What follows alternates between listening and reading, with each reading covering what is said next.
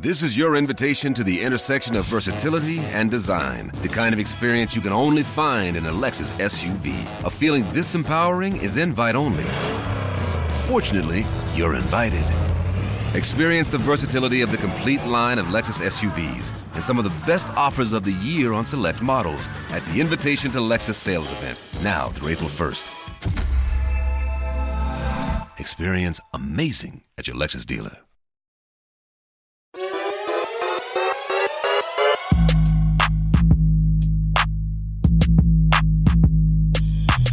Servus und herzlich willkommen in einem neuen Video der Mission Money und die ist immer noch on Tour in Frankfurt. Heute Morgen waren wir mit äh, Robert Halver am Parkett, da war der DAX über 16.000. Ist doch auch mal wieder ein Grund zu feiern und dann deswegen wollen wir natürlich mal dringend drüber reden, wo wir denn jetzt so ein bisschen am Markt stehen, ob das alles so Sinn macht, äh, was uns die nächsten Monate erwartet. Und äh, jetzt sind wir hier zu Gast wieder bei der DK und äh, hier bei mir sitzt äh, Joachim Schallmeier, Leiter Kapitalmarkt und Strategie. Herzlich willkommen bei der Mission Money. Ja, schön, dass ich da sein kann. Vielen Dank ja für eure Gastfreundschaft. Ähm, wie gesagt, zum ersten Mal, ja, DAX wieder 16.000, letzten vier Wochen ähm, mal eine richtig schöne Rallye hingelegt. Äh, aber man muss natürlich auch sagen, wenn man mal so Sentiment anschaut, das war halt natürlich von, ich nenne es jetzt mal salopp, komplett ausgebombt. Und jetzt sind wir so in einem durchmarschiert, wenn man so Fear and Greed nimmt. Neutral hat man einfach ausgelassen. Sind wir schon wieder, also zumindest gestern war man am oberen Ende äh, de, des Gear-Bereichs schon wieder kurz vor Extrem, ähm, was ja dann auch immer schon so ein Thema wird rennen wir gerade so ein bisschen, wenn wir es kurzfristig anschauen, so ein bisschen wieder Richtung Übertreibung, wo man mal ein bisschen aufpassen muss? Naja, klar. Also ich meine, das ging jetzt wieder so schnell. Ja, ist ja meistens so. Ähm, äh, und äh, man muss schon sagen, also die Geschwindigkeit und die Dynamik, die sollte man jetzt nicht fortschreiben. Das ist auch klar. Ja. Ähm, deswegen, äh, das wird jetzt zum Jahresende hin, wird es natürlich von der von der Schlagzahl her wird es natürlich sich beruhigen. Ja, das heißt, äh, wir sind schon positiv äh, bis Richtung Jahresende gestimmt, gibt schon gute gute Gründe dafür, aber mit der Dynamik geht's nicht weiter nach oben. Also da ist ja auch noch mal wieder eine Woche dazwischen, wo es jetzt ein bisschen konsolidiert. Es konsolidiert jetzt ja auch schon auf dem hohen Niveau. Ja, ja. Aber das Entscheidende ist, äh, die die Niveaus werden schon gehalten werden können, denn ähm, es hat sich ja schon ein bisschen was verändert. Also einmal preist der Markt diese geopolitischen Risiken heute anders, ja. Mhm. Das ist eine Momentaufnahme, das kann sich jederzeit auch wieder verändern, aber klar, äh, ich meine, gegenüber von vor vier, sechs Wochen ist die geopolitische Situation ein bisschen beruhigter zumindest. So, das ist das eine. Und das andere, der Markt ist ja stark durch die, äh, die Zinsen unter Druck gekommen. Ja, im Moment gibt, äh, gibt der, der Anleihemarkt die, die Schlagzahl vor. Ja. ja, also der Anleihemarkt ist wirklich der Taktgeber im Moment für die Aktienmärkte. Und die Anleihemärkte, die, äh, die Renditen waren ja extrem stark angestiegen. US Treasuries zehnjährige bis auf fünf hoch. Mhm. So, und da hat sich ja auch wieder viel getan. So, und die beiden ähm, Themen, also eine veränderte geopolitische Einschätzung zusammen mit wieder etwas niedrigeren Zinsen, das ist dann auf einen ganz fruchtbaren Boden äh, gefallen, denn wir hatten halt vorher genau das Gegenteil vom Sentiment her, nämlich eher große Angst äh, und dann haben sich die zwei Faktoren äh, entspannt und schwupp, äh, paar Wochen später ist man wieder auf den Levels, wo man halt auch schon mal vor, vor ein paar Monaten war. Ja. Mhm. Wenn wir jetzt so die letzten zwölf Monate uns anschauen oder vor allem natürlich dieses Jahr, ähm, Sentiment ist so ein Thema, auf das man unfassbar gucken muss eigentlich. Ne? Also sobald wir immer wieder so mit diesen großen Indikatoren in diese Extrembereiche, sowohl oben wie unten kommen, haben wir Gegenbewegungen, die man oft jetzt mit einer makroökonomischen Veränderung nicht wirklich sehen könnte oder mit einer Veränderung, was die Zinsperspektiven angeht. Ich finde, das kommt immer hinterhergelagert. Ja. Ähm, ja, klar, also Sentiment ist vor allen Dingen so für, für kurzfristige Taktik äh, ja. natürlich schon relevant. Ja, Wenn man jetzt sich die Aktienmärkte mal längerfristig anschaut, spielt Sentiment auch eine Rolle. Ja, mhm. aber es ist eben dann eine Komponente von vielen Komponenten. Und wenn wir jetzt auf die Aktienmärkte blicken, dann, dann haben wir eben verschiedene Komponenten, durch die wir durchgehen. Es ist die Konjunktur, es ist die Geldpolitik, es sind die Unternehmensgewinne, es ist die Bewertung und es ist das Sentiment. Ja. Und das Sentiment, klar, da habe ich halt auch schneller mal eine Veränderung drinne. Ich meine, wir hatten ja das Jahr ist gestartet und, und wir haben diese riesige Rallye bekommen und da hat man dann halt diese Neueinschätzung gehabt und dann war ja im Grunde genommen dann ab, ab März war ja gar nicht mehr viel mit, mit Aktienkursbewegung, ja. Und klar, das Sentiment sind immer die Trigger, die dann diese schnellen Bewegungen auslösen. Für die längerfristige Perspektive sind die anderen Komponenten ja viel wesentlicher. Ja, wie steht's um den Wachstumsausblick? Wie steht's um die Unternehmensgewinne? Wie ist die Bewertung? Ja, was macht die Geldpolitik? Das ist das, was den langfristigen Pfad dann definiert. Ja, und Sentiment ist aber immer noch mal dann der der Trigger, der sozusagen dann kurzfristig die die Kursbewegung dann auslöst. Ja. Das, äh, das Spannende gerade natürlich dieses Zusammenspiel dieses Jahr mit den Renditen, gerade in den USA ist es extrem deutlich zu sehen mit den Zehnjährigen, ne, äh, über fünf, jetzt vier, vier und jetzt leicht wieder gestiegen. Ähm, das spannende Spiel wird ja sein, ab wann kommt der Punkt, wenn wir sinkende Renditen am langen Ende haben, wo es nicht mehr gut ist für die Aktienkurse, weil der Aktienkurs dann auf die Anleihenmärkte, die ja viel risikobewusster angeblich sind, ähm, so sie das denn immer noch sind, ähm, realisieren, oh hoppla, da sehen wir jetzt quasi, dass ein vielleicht schlechteres Ende in der US-Wirtschaft kommen mhm. könnte. Ne? Das ist ja, ja. Ich, so ein bisschen dieses Spiel. Solange wir uns da irgendwie in einigermaßen okayen Rahmen bewegen, wirst du dieses bisschen, die Renditen sinken, die Kurse steigen ein bisschen und in die Gegenrichtung. Aber wann kommt so ein bisschen dieser Punkt, wo man sagt, jetzt tun sinkende Renditen, wie, wie es natürlich schön ja. ist bei den Anleihen, ähm, ja. ein schönes Szenario, ähm, so langsam den Aktienmärkten weh. Ja. Also es kommt immer ein bisschen darauf an, warum die Renditen dann am, am langen Ende auch äh, niedriger eingeschätzt werden. Und ähm, wenn die Renditen am langen Ende ähm, deutlich niedriger eingeschätzt werden, weil man Konjunktursorgen hat, ja, dann äh, ist es natürlich ein Gegenwind für die Aktienmärkte, ganz klar. Also was äh, jetzt im Grunde genommen das größte Risiko für die Aktienmärkte ist, ist ja wirklich, dass die Rezession dann doch noch einsetzt. Ja? Denn bislang äh, hat der, der, der Kapitalmarkt und auch die Wirtschaften haben ja wirklich diesen historisch schnellen Zinsanstieg extrem gut verkraftet. Ja. So. Und das große Risiko ist, ähm, wie ist die Zeitverzögerung und kommt jetzt hier im vierten Quartal und im ersten Quartal nächsten Jahres kommt dann noch mehr Bremseffekt nach. Und wenn die Renditen jetzt äh, deutlich äh, am, am langen Ende runtergehen, weil die Konjunktursorgen zunehmen, dann wird es dem Aktienmarkt natürlich nicht weiterhelfen. Dann, äh, Im Gegenteil, Worst Case für den Aktienmarkt, wenn die Rezessionsrisiken zunehmen. Wenn die Renditen am langen Ende runterkommen, weil sich der, die Inflationsthematik entspannt, mhm. dann ist es natürlich wirklich, dann sind wir äh, wirklich in einem Super-Szenario für die Aktienmärkte. Die ja, ja ähm, quasi, ja, nicht, nicht ganz, weil das Wachstum ist schon schwach. Also ja. das Wachstum ist einfach anämisch, ja, da, da ist Blut leer, da ist nicht viel, ja. Aber ähm, Aktienmärkte mit so einem niedrigen Wachstum bei zurückkommender Inflation und dann eben der Zinsfantasie, die eben durch die Inflation ausgelöst ist, das wiederum ist wirklich ein gutes Szenario für die Aktienmärkte. Also von daher ähm, man muss ein bisschen schauen, wo, wo liegt der Grund drinne. Und klar, für die Aktienmärkte das Gefährlichste wäre jetzt wirklich eine deutlich über den Erwartungen liegende wirtschaftliche Abschwächung. Ja, das wäre das, wo man dann natürlich insgesamt dann helfen. Auch die Bewertungen nicht weiter, die ja in Europa wirklich extrem niedrig sind. Ja, ähm, hilft natürlich auch nicht, wenn ich dann irgendwo große Fragezeichen am Gewinnausblick der Unternehmen machen muss. Ja, also das wäre das größte Störfeuer. Ja.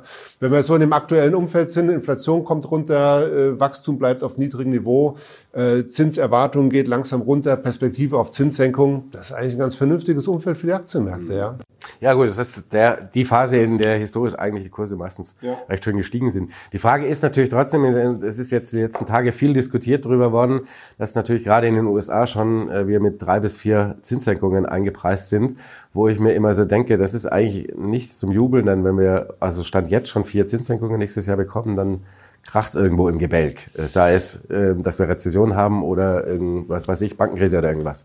Ähm, ja, ja, jein, würde ich sagen. Also ich meine, die, die USA, die sind äh, ja auch schon näher an ihrem äh, Inflationsziel dran. Also nächstes Jahr haben wir Inflationsraten in den USA, die quasi auf Zielniveau sind. Ja, die sind ja. bei zwei Prozent. Ähm, da so ein stark restriktives Leitzinsniveau passt wirklich nicht zusammen. Also von daher ähm, kann ich äh, gut äh, Leitzinsen irgendwo, die 100, 150 Basispunkte niedriger verortet sind, ähm, kann ich gut nehmen, ohne dass ich da eine, eine größere Rezessionsgefahr ausrufen muss, ja, sondern einfach meine äh, inflationsseitig hat sich nun mal wirklich sehr, sehr viel bewegt. Ja. Also von daher passt es schon gut zusammen und ich glaube, die Märkte sind da ganz vernünftig auch unterwegs, ja. Ähm, aber, und äh, das sagen Sie auch zu Recht, natürlich das äh, Überraschungspotenzial ist nicht mehr so da. Wenn ich schon vier Stück erwarte, also ich meine, sechs werden es nicht werden und wenn sechs werden, dann läuft wirtschaftlich wirklich was schief. Ja? Also von daher ist es jetzt nicht so, dass der, der Trigger jetzt nochmal kommt, oh, äh, wir kriegen noch mehr, als der Markt schon erwartet und das gibt dann eine positive Performance für die Aktienmärkte. Mhm. Das ist nicht mehr drinne, weil wenn wir dann plötzlich nächstes Jahr sechs oder acht machen müssten, ja, oder nicht 25er Schritte, sondern 50er, dann läuft wirtschaftlich irgendwas schief und das wäre dann auch nicht gut für die Aktienmärkte. Also von daher, ja, es ist jetzt, dass da neuer Trigger so aus der geldpolitischen Fantasie kommt, das wird schwierig, weil vier sind drinne. Noch extremer ist eigentlich eine Eurozone. Ja. Ich meine, da sind 100 Basispunkte drin nächstes Jahr für die EZB. Ja. Das ähm, erscheint uns wirklich viel zu viel, denn da sind wir ja noch nicht äh, auf dem Zielpfad der Inflation. Der wird wahrscheinlich noch nicht mal 2025 erreicht werden. Ja, also dass da die EZB schon nächstes Jahr äh, insgesamt 100 Basispunkte senkt, das glaube ich nicht. Da ist dann also eher die geldpolitische Enttäuschung relativ zu den Erwartungen. Das ist ja am Markt immer ist jetzt entscheidend, was ist eingepreist. Ja, und, ja. Und da ist äh, sicherlich eher ein bisschen Enttäuschungspotenzial drin am Markt, dass man dann sieht, das geht jetzt nicht ganz so zügig, so schnell im, äh, im Jahr, jetzt im Frühjahr schon voran und dann auch nicht so zügig nach unten. Ja, ich glaube, in Europa ist natürlich auch so ein bisschen eher dieser, dieser Trigger, wir haben halt hier ein rezessives Umfeld und im Prinzip ganz Europa rutscht jetzt so peu à peu in die Rezession weg und ja. dann äh, schaut man dann eher darauf als, also so hat man, so habe ich so den Eindruck, der Kapitalmarkt schaut eher darauf, auf diese Tendenzen und lässt mal außen vor, dass vielleicht natürlich die Inflationsraten noch ein bisschen langsamer oder ein bisschen weiter oben sind. Ne? Ja, es ist halt eine, unschönere Mischung. Ja. In den USA haben wir einfach das, das bessere zugrunde liegende Wirtschaftswachstum und Inflation, die eher schon wieder auf der Zielmarke ist. Und mhm. hier in Europa haben wir halt äh, höhere Inflation, ja Gott, und eine, eine Wirtschaft, die wirklich an der Rezession entlang schraubt. Ja. Und die Diskussionen in Deutschland helfen natürlich jetzt nicht irgendwo dann einen Impuls zu sehen, wirtschaftlich auf der positiven Seite. Auf der anderen Seite muss man auch sagen, es ist natürlich auch ein Stück weit eingepreist. Ja, ja. also warum handeln die Aktienmärkte auf den Multiples, zu denen sie handeln? Ja, das heißt, da ist ja schon eine, eine wirklich breite Skepsis da, dass sich da auch in den nächsten 12, 24 Monaten nicht viel drehen wird. Ja, also es ist das eine sind die Kurs-Gewinn-Verhältnisse, das andere sind die Preis-Buchwert-Verhältnisse. Ja, und auch wenn ich mir die anschaue, dann muss ich sagen, da ist schon ziemlich viel Pessimismus drinne, dass die Unternehmen auch nicht zurückfinden zu alter Profitabilität und und all den Themen. Ähm, von daher, ja, es ist jetzt kein Trigger äh, irgendwie da, weder von der Geldpolitik ähm, noch, dass wir einen großen Wachstumsimpuls bekommen. Ähm, aber wir sind, es ist ein ziemlich langweiliges Umfeld, würde ich sagen. Mhm. Aber ähm, es ist auch schon großer äh, Pessimismus äh, in den Prognosen drinne, auch in den Erwartungen jetzt, was die wirtschaftliche Aktivität anbelangt, so dass das Enttäuschungspotenzial dann dann auch bedingt ist. Ja. Mhm. Wenn wir nochmal kurz in die USA rübergehen, ähm, ich finde jetzt hier im dritten Quartal, Bilanzsaison hat man ja recht schön gesehen, Bloomberg hat es, glaube ich, gemessen, ähm, Rekordwert an Unternehmen, die äh, mal so eine leichte, uh, wir spüren eventuelle Nachfrageschwäche mhm. haben. Das ist ein an sich weicher, äh, ein weicher Indikator, weil es, man sieht das noch nicht in den Erträgen, aber die Unternehmen sind doch so weit zu sagen, hoppla, ich merke, Nachfrage kommt weg. Mhm. Also kommen wir jetzt vielleicht doch in dieses Ding. Bisher waren die Unternehmensgewinne in den USA super resilient. Ähm, alles sich schön so entwickelt, wie man das so über, äh, über den Sommer über gehofft hatte, wo man vielleicht doch merkt, aha, da kommt jetzt vielleicht doch diese Schwäche, die eigentlich auch mal durchaus kommen muss, so eine mhm. kleine. Ja. Das heißt ja noch nicht, dass wir eine, ja. einen riesen Abschwung haben.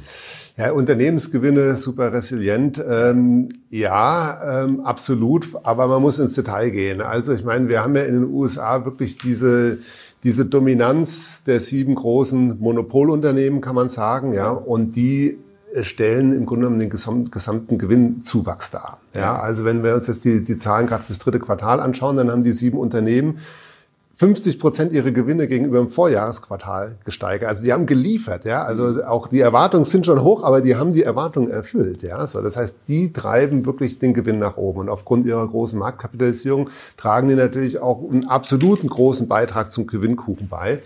Und der S&P 500, ähm, der hat ungefähr ein Gewinnwachstum jetzt im dritten Quartal gehabt von sieben Prozent. Das geht ausschließlich, wirklich ausschließlich auf diese sieben Unternehmen zurück. Das ja. heißt, ohne die wären wir ähm, sogar im, im, negativen Bereich gewesen. So und das zeigt wieder, okay, wir haben eine hervorragende Gewinnsituation in den USA auf Indexebene, aber wenn man in den Index reinleuchtet, muss man sagen, naja, die Bremsspuren werden schon sichtbar. Ja, also wenn man sich den S&P 500 gleichgewichtet anschaut oder äh, den Russell 2000 oder andere, äh, dann wird's ja schon schon deutlich. Und da sieht man auch, dass die Gewinndynamik eben bei weitem nicht so in der Breite ist. Ja, also jetzt kein Grund zur Sorge, ja, aber es ist eben diese hohe Gewinndynamik, die der S&P 500 zeigt, ja, die muss man natürlich schon ein Stück weit abschwächen. Ähm, oder man muss sie erklären. Ich weiß gar nicht, ob man es abschwächen muss, denn es sind die Zugpferde und es werden halt auch die Zugpferde bleiben. Also die USA haben halt das Glück, dass sie diese Unternehmen halt in den Indizes haben. Ähm, und ähm, das wird sich ja äh, jetzt im vierten Quartal schon ein bisschen ändern und im, im nächsten Jahr wird sich deutlich ändern, weil jetzt ziehen ja die Energiewerte die, den Indexgewinn nach unten. Ja, die ja. haben diese hohe Vergleichsbasis aus dem Vorjahr. So, das heißt, die belasten im Moment so mit sieben, acht Prozentpunkten den Indexgewinn. Und äh, das verändert sich jetzt ja automatisch so. Das heißt, wenn wir im Jahr äh, äh im nächsten Jahr drin sind, 2024, ja, dann haben wir ein viel ausgeglicheneres Gewinnbild auch in den USA. Das ist eigentlich eine gesunde Entwicklung. Das heißt, wenn jetzt die Tech-Unternehmen, diese sieben Plattformunternehmen, die müssen jetzt nochmal ein, zwei Quartale durchhalten.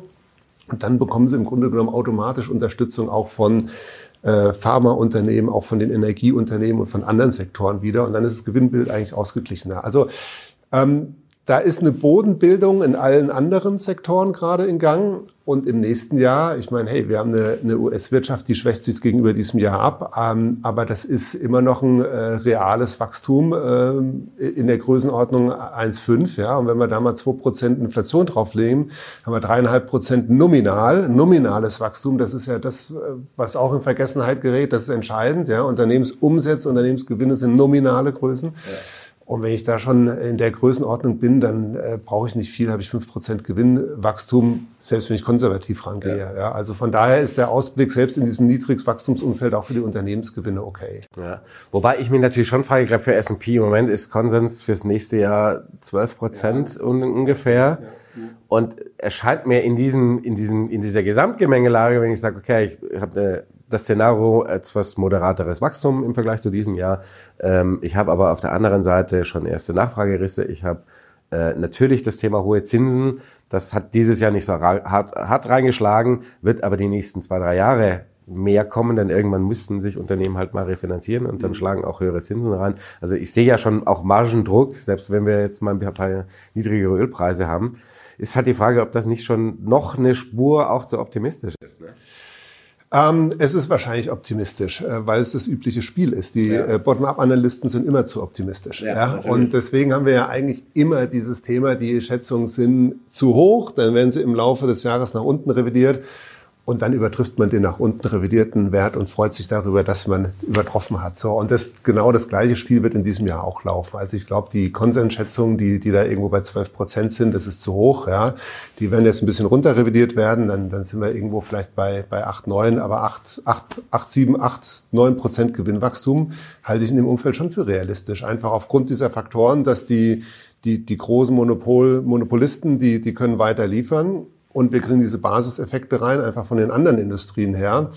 Und da spricht da nichts dagegen. Ja. Ähm, Thema Refinanzierung, ja, absolut, natürlich. Das ist, äh, ich meine, wir haben jetzt ja, das muss man sich mal überlegen, wir haben die, die einmalige historische Situation gehabt, dass ein Zinsanstieg dazu geführt hat, ja, dass die, die Unternehmen netto entlastet wurden, ja, ja. weil sie einfach über die, die höheren Zinseinnahmen äh, stärker profitiert haben als über die Zinsausgaben. Ja. Das ist natürlich endlich, ja, das ist klar. So, und von daher, ähm, äh, ist es ein schöner Effekt, der hilft jetzt, aber der dreht sich irgendwann um, wird natürlich auch zum Belastungsfaktor. Aber der Belastungsfaktor wird halt gestreckt, ja. ja. Und das ist, glaube ich, der entscheidende Unterschied, ähm, den, den man betrachten muss. Äh, dieser Zinsanstieg äh, haut halt nicht innerhalb von drei Quartalen im gesamten Corporate-Sektor durch, sondern der ist, der streckt sich und äh, man kann sich darauf einstellen. Und das ja. wiederum ist was, womit die Unternehmen dann umgehen können.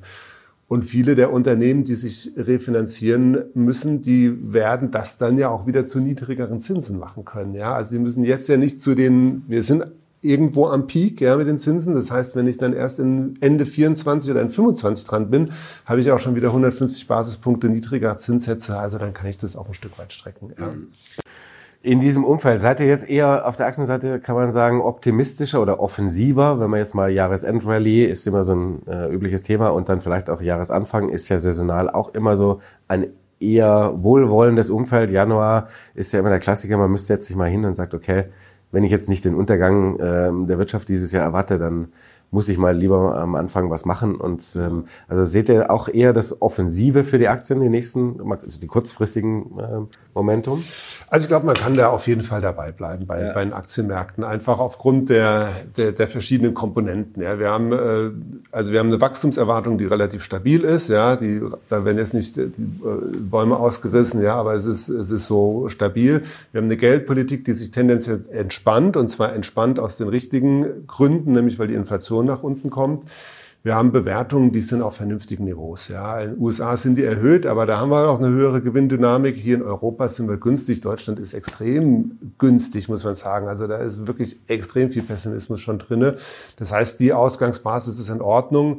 Ähm, äh, Sentiment äh, ist jetzt kurzfristig wieder ein bisschen nach oben geschossen, ja, aber so das langfristige Sentiment ist ja nicht so, dass man sagt, die Leute sind jetzt in der Breite, weder die privaten noch die institutionellen vollkommen überinvestiert in Aktien. Ja? ja. Ähm, also diese ganzen Themen, das ist kurzfristiges Sentiment, ja, okay, das ist ein bisschen, äh, hat jetzt wenig Luft nach oben, aber langfristig hat Sentiment natürlich Luft nach oben. Also von daher die ganzen Komponenten, die wir so durchgehen, muss man sagen, da stehen die Börsenampeln schon auf grün, aber grün heißt jetzt nicht eine Dynamik nach oben wie die letzten Wochen, sondern es wird natürlich ein Stück weit schwerer. Ja? Ähm, das heißt, äh, da sollte man jetzt nicht, nicht allzu viel erwarten. Äh, wir haben jetzt für, für den DAX, äh, können wir uns im, im nächsten Jahr schon, schon nochmal einen Zuwachs so im hohen einstelligen Prozentbereich vorstellen. Ja, und da darf man nicht vergessen, DAX-Index hat ja die Besonderheit, Performance-Index, ja, also allein 600 ba äh, Punkte, Indexpunkte kommen aus der Dividende. Wir haben eine Dividendenrendite von 4,7 Prozent im DAX. Ja.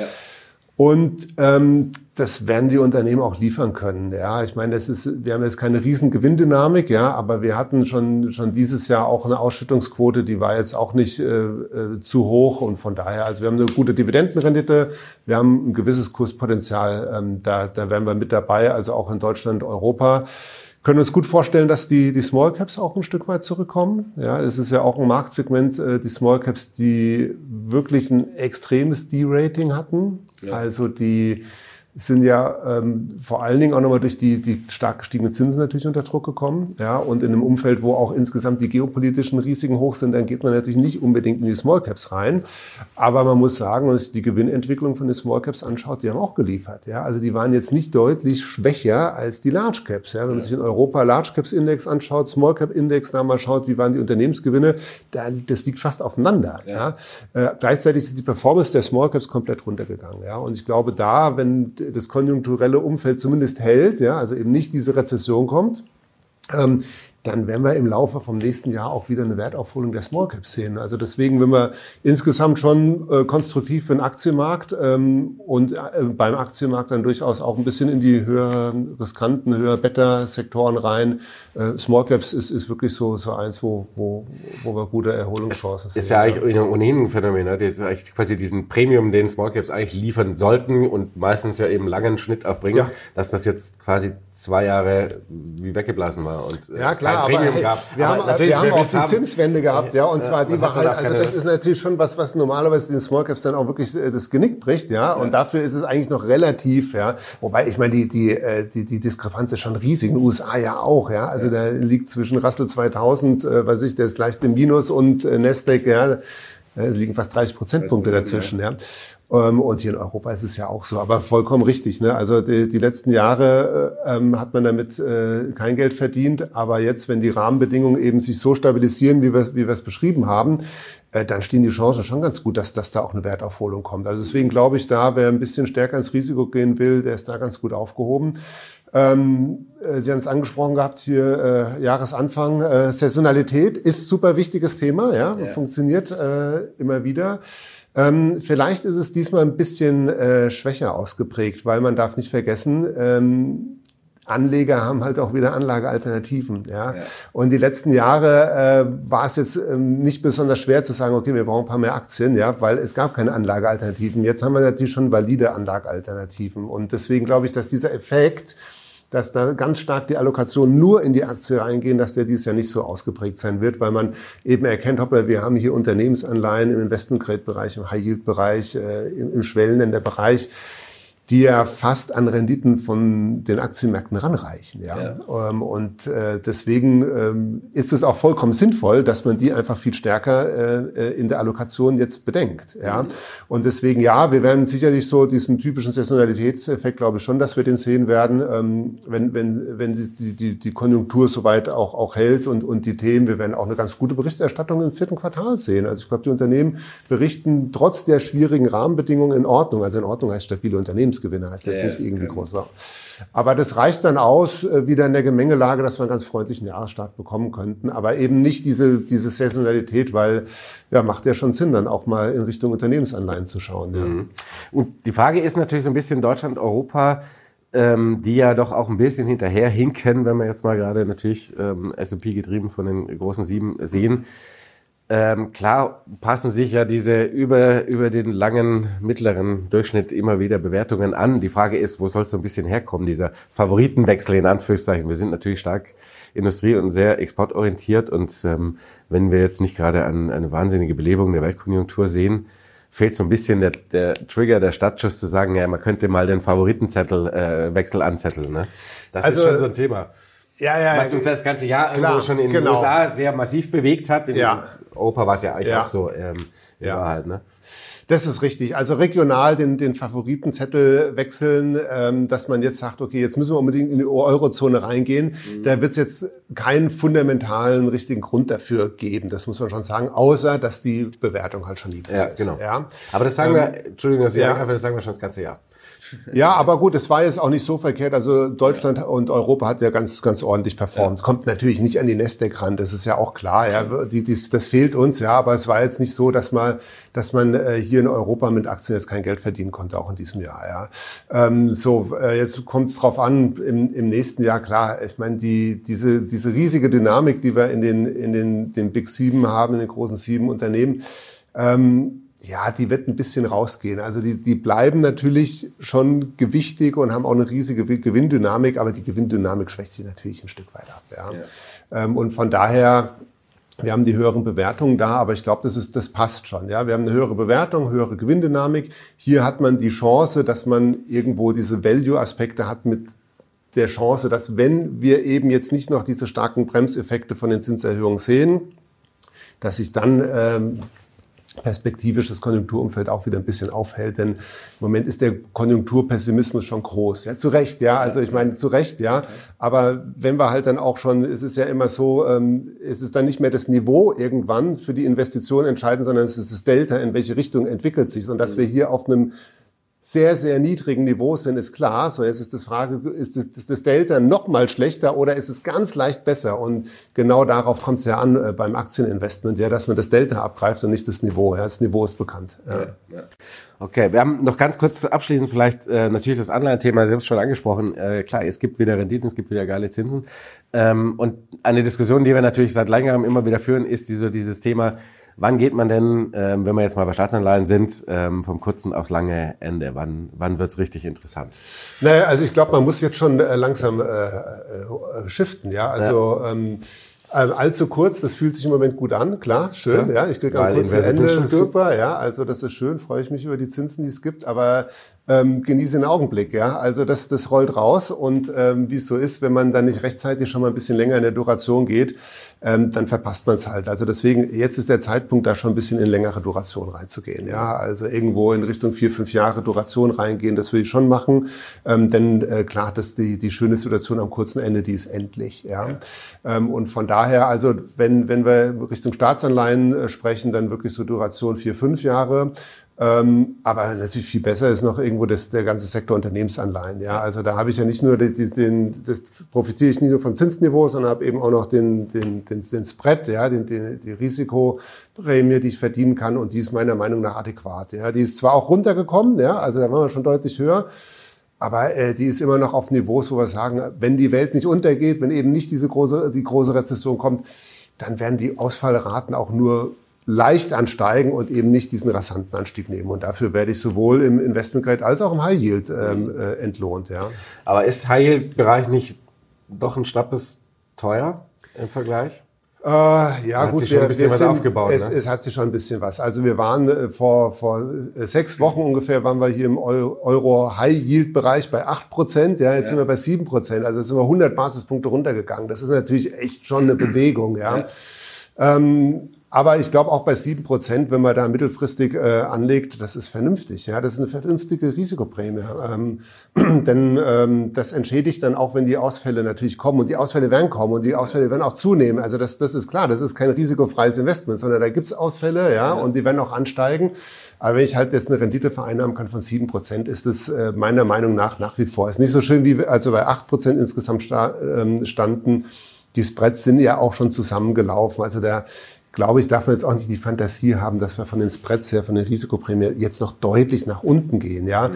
aber selbst wenn ich die Fantasie eben nicht habe, dann äh, verdiene ich eben äh, den hohen Carry. Ja, also um, das ist ja das, ja. wovon ich partizipieren möchte. Und ich glaube, das kann man sowohl im Investment Grade als auch im High Yield Bereich schon gut. Genau. Und das ist ja, ja auch immer so das Sahnehäubchen, das Risikohäubchen. Ja. Wer es ein bisschen sicherer mag, geht eben bei den Staatsanleihen und spielt da mit der Duration. Ja. Abschließend ist natürlich, was ist mit dem Thema Emerging Markets Bonds? Ist äh, auch bei uns immer wieder sehr viel gefragt. Ja. Ähm, Also ist für uns äh, ist für uns eine äh, extrem wichtige Anlageklasse. Ähm, wir haben da auch eine, eine riesige Unterscheidung zwischen äh, Emerging Market Aktien und Emerging Market Bonds. Ja, es sind für uns zwei vollkommen unterschiedliche Anlageklassen. Ähm, die Emerging Market Aktien, die haben die letzten Jahre eigentlich nur enttäuscht. Ja. Ähm, nicht nur die letzten Jahre, kann man ein ganzes Jahrzehnt äh, zurückgehen, da ist Seitwärts-Performance. Es ist auch keine, keine Gewinndynamik da drin, ja, weil man könnte auf die Idee kommen, Mensch, ich muss eigentlich dahin gehen, wo es Wachstum ist, also gehe ich in die Emerging Market Aktien, ja.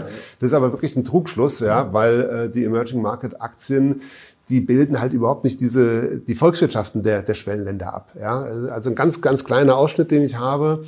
Ähm, ähm, der, der Emerging Market Aktienbereich, der wird von fünf Ländern dominiert. Ja, äh, dann habe ich schon quasi den ganzen gesamten MSCI-EM-Markt. Ähm, äh, ich habe viel Verwässerung, ja, da habe ich genau den gegenteiligen Effekt von USA. In den USA habe ich ständig die Aktienrückkäufe, ja, in Emerging Markets habe ich ständig äh, die Verwässerung. Also da, deswegen da äh, sind wir vorsichtig, aber Emerging Market Anleihen, ja, auch wenn es auch Schwellenländer sind, ist ein ganz anderes Thema, weil da habe ich eine, eine ganz andere äh, Emittentenstruktur als im Aktienmarkt. Ich bin super diversifiziert. Es geht ja da um Ausfälle dann auch, ja. Ähm, die sind handhabbar. Wir haben äh, eine Verschiebung in den Gewichtungen gehabt hin zu guten Schuldnern dann auch. Äh, jetzt gerade auch nochmal die letzten Jahre. Äh, und deswegen für uns sind, sind schwellende Anleihen äh, sind, sind absolut im Anleihebereich äh, äh, Core Investment. Also aber quasi also Core Investment im Gegensatz zu den Aktien äh, Schwellenländer, ne? Ja, exakt. Okay, das ja. ist doch mal äh, Ja. eine interessante Ansage. Ja. Vielen Dank, das hat sehr viel Spaß gemacht. Dir auch. Dankeschön. Freunde, ich hoffe, ihr konntet auch einiges davon mitnehmen. Ähm, schreibt gerne mal natürlich in die Kommentare, wie ihr äh, bondmäßig auch aufgestellt seid. Würde mich interessieren, wer da so unterwegs ist. Ich weiß, Matze ist äh, durationstechnisch nicht bei vier, fünf Jahren, sondern eher bei 20 ähm, angekommen. Ähm, ich glaube, ich habe eher Lust auf eher die äh, Laufzeiten im Moment. Vielen Dank euch fürs Zuschauen. Vielen Dank, dass wir bei Ihnen zu Gast sein durften. Und bis zum nächsten Mal. Ciao.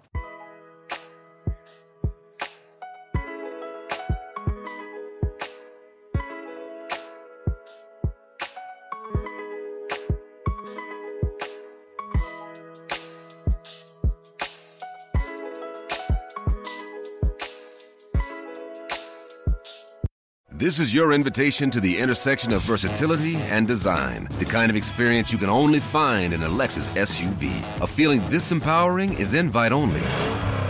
Fortunately, you're invited. Experience the versatility of the complete line of Lexus SUVs and some of the best offers of the year on select models at the Invitation to Lexus sales event, now through April 1st. Experience amazing at your Lexus dealer.